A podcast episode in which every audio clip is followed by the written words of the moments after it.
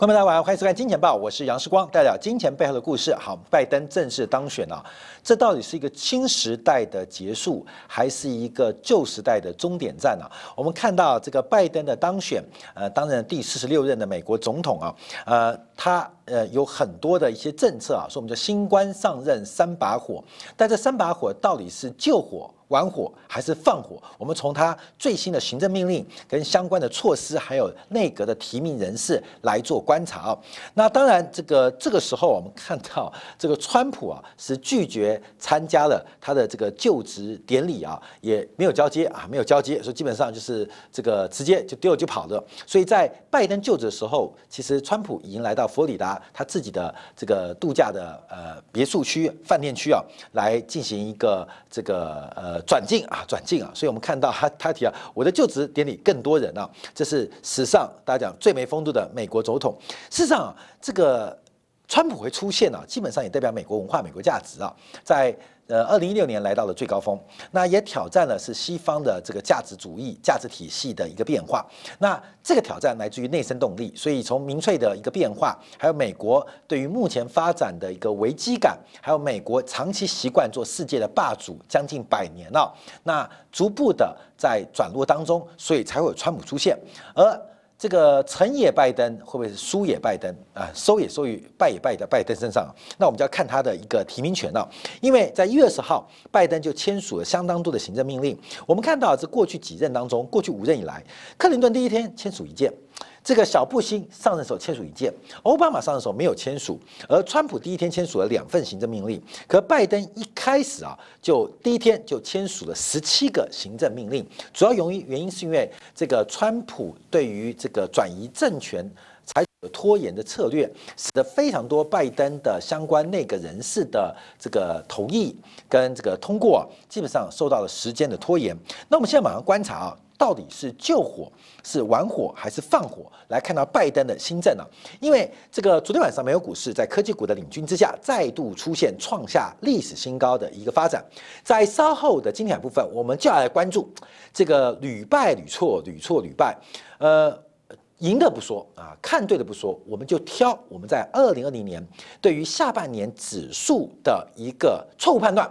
进行了检讨跟整理，准备再起。所以，我们特别从台北股市的周线齐头量的预期来做整个转折点的观察。观观察，这个赚的是应该的，看对的是应该的，但看错的，我们反省跟检讨。我们在这边来再度针对啊全球的一个指数。来进行一个关注，稍后在这个精彩部分，我们来做一个说明跟解读啊。好，我们先看到任人事任命案啊。当然，站在我们的角度，当然是关注拜登的主要团队对于中国的立场。从国家情报总监海恩斯啊，他提到，他认为啊，这个中国是最专注的一个对手啊，是专专注的领域是中国是对手。另外，在国防部长。马奥斯汀啊，他也提到，他了解亚洲是必须努力的焦点，所以对于国防部来讲，中国特别构成的一步步挑战，他需要啊，他觉得他听到了在亚洲相关的这个盟友，呃，需要他们的协助啊，其实自己自问自答了，这个就是塞武器了。其实美国国防部长就最大的业务员啊，全世界最成功的业务员，贩卖恐惧啊，贩卖恐惧。以前啊。台湾有个主播啊，就是这个是本来是应该是 TBS 吧，后来到三立啊，叫李金玉啊，李金玉啊，这个主播彭文正他老婆啊，这彭文正生意做做的不怎么样，李金玉生意做很棒，做什么生意？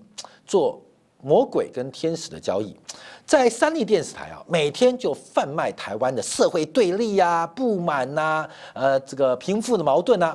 化身一变到 Good TV 主持真情部落格，又变成天使哦，又变天使哦。呃，晚上先看完魔鬼的这个主持节目，然后再化身为天使的降临。所以我看李金玉啊，在台湾媒体啊做的非常非常透彻变化啊。最大业务员就是先贩卖这个动乱，贩卖这个肮脏、腐败、腐化的台湾环境啊。先报完啊，他的主播报完之后，然后再转身一遍啊。来，快点来信教吧！啊，李金玉啊，基本上就是看到当年真情部落格的这个知名的台湾的主播啊。那其实这个方法就学美国啊，就一边贩卖恐惧，一边贩卖武器，从来没发生啊，从来没发生。到底卖那么多武器，到底发生了没有？从来没发生。所以国防部长啊再次强调啊，他作为美国军工联合体的业务人员，看到了亚洲市场的。巨大潜力，亚洲市场巨大潜力。好，另外财政部长也提到，他会针对中国的不公平的非法行为，呃，包括了倾销商品建立贸易壁垒，然后来削弱美国的这个相关的呃竞争能力啊，给予相关的呃关注跟制裁。那国务卿布林肯更是对中方强硬的人士啊，所以从整个拜登团队，我们提到基本上就是希拉蕊的班底，那也是当年奥巴马在希拉蕊担任国旗主导的重返亚洲策略的。主轴，重发主轴，说基本上啊，这个中国到底强不强，看敌人的态度就知道。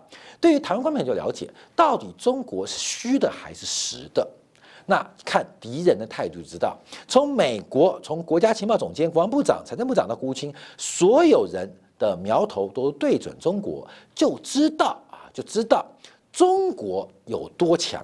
这个多强？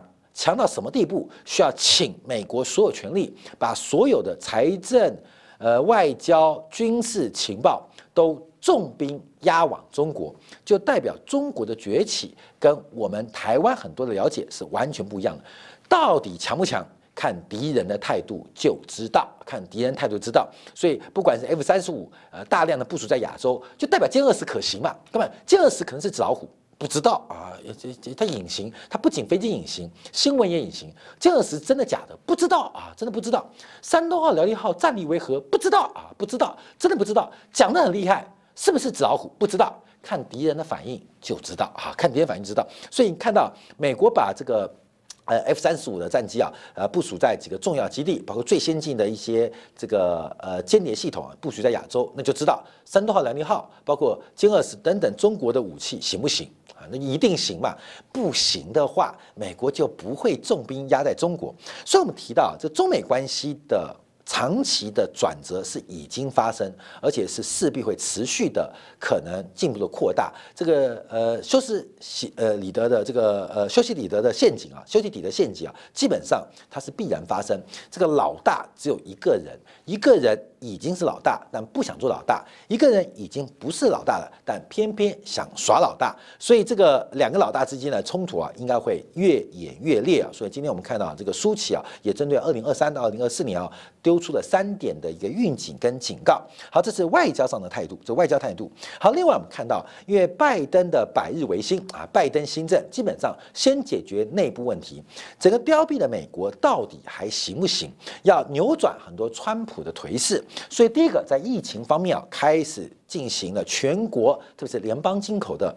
联联邦机构的口罩令，另外包括了学生贷款，还有驱逐房客，还有包括 COVID-19 的应对协调官，还有包括了这个行政部门的道德准则。第一个是内部的呃做法，另外外交部分啊，现第一个先做是重返 WHO，另外是终止了回教国家的旅游禁令，那另外也要准备重返巴黎气候协定。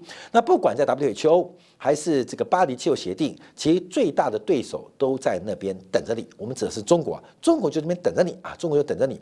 那另外，对于能源环境当中比较值得做注目的是，针对啊这个从加州到这个德州的输油管这个许可证被取消，所以使得我们看到第一个呃见面的或第一个通话的就是加拿大总理啊特鲁多啊，为什么？因为可能德球需要他的做一些谅解啊，因为基本上他是非常反。对化石能源的，那针对移民的措施也做了非常多的改变，所以拜登一上来啊，先修补。修复很多川普在过去十年的做过去四年的一个相关执政命令。那我们比较关注啊讲财经嘛。那拜登的营救美国计划，从第一轮的刺激去年三月，第二轮刺激去年十二月，到现在第三轮的刺激啊，第二轮就 Q one、Q two、Q 三的概念，第三轮的刺激来进行说明。那特别是耶伦在财呃参议院的财政委会提到的这个。呃，Action Big 啊，大规模行动。我们看到，从三点一兆到零点九兆到一点九兆，美国针对新冠疫情总共砸下了五点九兆美元的救助方案。那这救助方案有方法？当然有方法，因为它直接提高了总的需求，包括了对呃纾困支票从一千二再发六百，再发一千四美金；失业保险从六百块、三百块。再发四百块，包括了薪资保额计划一点四兆，现在再加五百亿，包括呃这个税收抵免。好，各位我们看到是种种五点九兆，五点九兆没有，几乎是没有是资本们的支出，就是全部是消费型的补贴，并没有资本的刺激，所以这五点九兆它会产生非常大的消费性上的乘数效应，非常大的消费效应，也会提振全球的宏观需求。可是这五点九兆有没有十分之一投入资本支出？基本上不要说十分之一了，可能只有百分之一。所以美国大规模的进行了。总共三轮五点九兆的刺激计划，基本上我们看到东亚的供应链，包括了台湾，包括了像日本，包括了像大陆，基本上都感感非常感谢，感谢川大地，也感谢这个拜皇啊。五点九兆美金的刺激计划，其实基本上没有任何资本支出。什么资本支出？就是对于未来做投资，包括了可能做基础建设、做研发。或是做有形无形的一个投资都没有，就把这五点九兆就把钱给发下去了。那这发下去，当然美国人买买买，那买来东西就是 Made in Taiwan、Made in Japan、Made in China，就是没办法，所以又肥到了东亚供应链，搞得东亚现在到处在缺货，不管是从半导体到汽车到。航运呢，海运的航班啊，都在缺货。为什么？因为五点九兆，美国又在发钱了。而这发钱会对美国带来什么样的负担？这是我们持续要做关注的。好，现在目前我们看到下一步，因为这个新官上任三把火，那先是救火，那会变成玩火，最后变成放火。现在大家关注到，受到美国整个社会。对立的影响，其拜登目前的和谐的气氛跟和平的阶段，这个所谓的蜜月行情会多久？我们可以持续来做观察。那现在马上要碰到的事情，在行政命令签署完之后，就有几个重要的要表决，包括了像加税，包括了像绿色的基础建设，包括了平价的医疗法案，包括了移民改革，这四项都跟目前的在野党共和党。产生价值观的严重对立，那特别是在立法当中，参议院需要有六十票的这个同意啊，多数啊，绝对多数六十票同意，所以在这个过程当中，可能拜登会使用这个预算协调的必要程序啊，这必要程序就是用简单多数来表决。可是按照美国的法律规定，一个财政年度只能使用一次，所以加税也好。绿色基建也好，平价医疗也好，移民改革也好，到底哪一项，哪一项会启动这种简单多数的程序来进行表决？假如是绿色基建，那加税就不可能了；假如是平价医疗，那绿色基建不可能了；假如是移民改革的相关计划，那平价医疗、绿色基建。加税就不可能了，所以到底哪一个法案会让拜登使用到这个数月协调方案？虽然目前民主党掌握了上下参众两院，可是绝对多数啊，绝对多数基本上的表决方案，基本上对于目前拜登的政治是比较不利的。好，路透社的观察啊，在今年的十二月份，美联储的资产负债表按照目前扩张速度会来到九点一兆美元，按照目前扩张速度会达到九点一兆美元。所以，我们连续两天啊，在今天部分提到了从日本的 YCC 到昨天德拉吉的 YCC，美国将来也会引入 YCC。什么叫 YCC 啊？叫 Yield Curve Control，就是直率曲线的控制。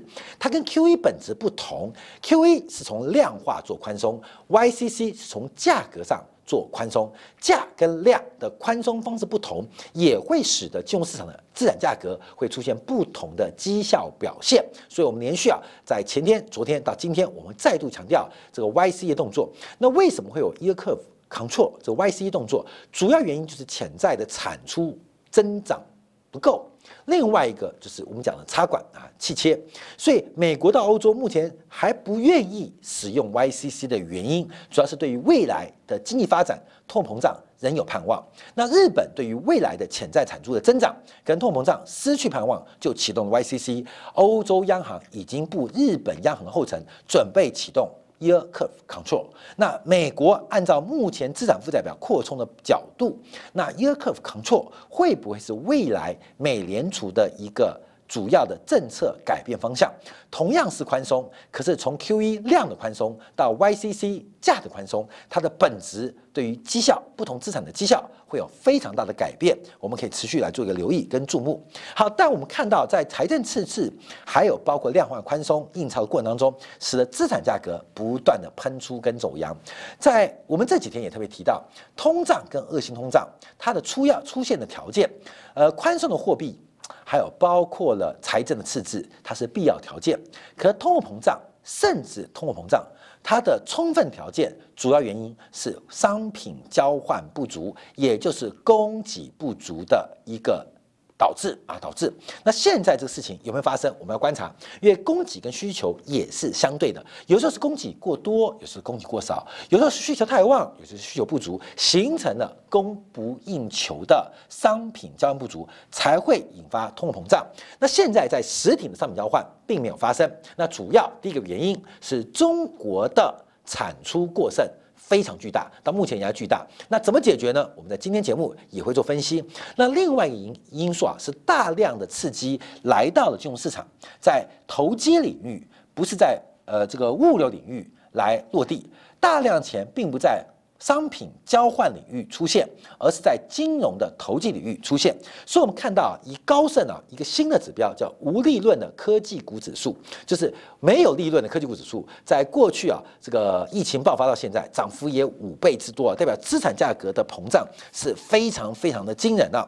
好，另外我们看到，在这个情况，所以我们讲啊，到底是救火还是玩火还是放火？因为从最新的一个资料，今天彭博社提供的，从整个内部人、内部人、内部人卖股跟买股的比例，创下了一九八八年以来新高，创下一九八八年以来的新高。也就目前卖股跟买股比例已经来到了呃八倍啊，来到八倍啊，八倍啊，十六倍、十六倍、十六倍。上礼拜是十六倍、十六倍，所以这个比例啊是拉得非常开。在这个时候，我们看到了台北股市的周成交金额。出现了第二次的齐头量，稍后我们要做分析。那另外关注啊，就是标普五百的回购，这个回购会不会快速的回温，也是一个关注指标。可是从目前观察啊，这个大量的内部人士再度出现大幅的这个卖股动作，是值得做关注的。另外我们看到高收益债的部分，高收益债一般就叫乐色债，可是我们看高收益债。的报酬率啊，是高收益债，按照彭博巴克莱美国高收益的公司债的这个平均值利率来到了四点一三，跌破了历史低点，跌破历史低点，也就是高收益不再高收益，而乐色债也在大量的流动性的推波助澜之下变得不乐色啊，变得不乐色，这市场上一个比较大的变化。除了股市，除了债市之外，我们同时看到了房地产市场。按照美国啊，现目前关注啊，美国购房抵押贷款的申请数量创下了两千零八年以来新高。这个数据是截至到一月十五号的上周，每周抵押申请的调查数据创下了新高，周成长三 percent，周成长三 percent，比同比同比一年前是成长了十五 percent。不仅数量大幅增加，而且平均申请购房贷款的规模来到了三十八万。美元，这是创下史上的第二高，所以目前美国购房抵押贷款的指数也代表整个房地产散户的进场意愿来到了二零零八年新高。所以，我们刚刚提到了股市，提到了债市，再看到房地产变化。昨天啊，其实我们看到，虽然大量的这个涌入啊，对于买房非常非常的恐慌，怕。今天不买就没有了。可我们看 Freddie Mac，Freddie Mac 啊，这个最新啊，美国联邦的这个住宅贷款机构也看到了房贷利率在过去这段时间开始出现非常快速的爬升。它会爬升的原因主要是受到市场通胀预期反映在无风险的利率交易当中。所以目前这个第一个量大幅增加，申请抵押贷款量大幅增加，申申请抵押贷款的金额大幅增加，同时申请抵押贷款的利率。也在大幅增加，所以啊，昨天我们看到啊，这个美国全国房屋建筑协会 NAHP 啊，跟富国银行的长期追踪的美国住宅建商信心指数，反而在医院不升反跌，大幅低于预期啊，大幅低于预期，因为本来啊，这数字应该跟首月不变，那连续两个月来下降，而且创下了近一季来的新低，那为什么会下滑？明明买房的人。非常非常的乐观。你看到 NBA 啊，那个升起啊，这个抵抵押贷款的这个金额啊，呃，数量金额都在暴增。可是怎么盖卖房子的信心反而下滑？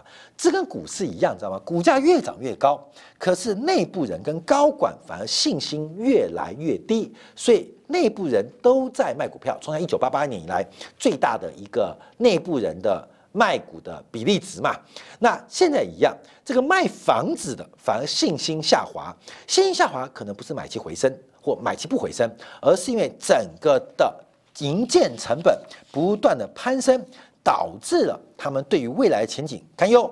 包括了木材价格跟土地价格飙升，使得房地产的信心出现了减弱的变化。所以最新指标，我们看到美国独栋房房屋啊，因为美国独栋房屋是整个美国房地产的一个领先指标，在新冠疫情爆发之前，曾经出现了一个高点，就是去年啊前年年底，去年一月啊，在新冠疫情爆发出现大幅拉回，在新冠疫情结束之后，随着低利化环境，还有政府财政的补贴跟移转的。这个收入啊，转移收入的分配，使得整个美国独栋新屋的市场指数是不断的攀高。可到了一月份，也出现了微幅的转折。但从一个月的一个交易，我们不能绝对判定它美国房地产来到了绝对高点。可从房地产、从债券市场高收益债到股市，很多迹象，美国股市继续在拱大。它的超级泡沫，而这个泡沫的转折要如何掌握？稍后金钱报，我们今天啊先关注啊日本央行的说法。昨天看到了欧洲央行，今天我们关注日本央行。特别我们提到这个必要条件是货币宽松跟财政赤字，我讲的是通膨跟恶性通膨。可是充分条件是什么？是全球的产出缺口跟需求缺口之间的一个不动态变化关系。更重要。这个泡沫行情的顶端，我们要从量价结构来做分析。台北股市已经非常没有见到周线等级的齐头量的讯号，而这一次出现齐头量，到底暗藏的台北股市在农历年前跟后会有什么变化？二零二一年起跑半个月，目前牛市占有绝对的上风，从哪边颠倒，从哪边站起来？二零二一年的第一桶金。最大总金到底会从哪边被挖掘发现出来？我们会在稍后来做进一步的分析跟掌握。感谢大家收看，明天同一时间晚上八点，杨思光在《金钱报》与您再会。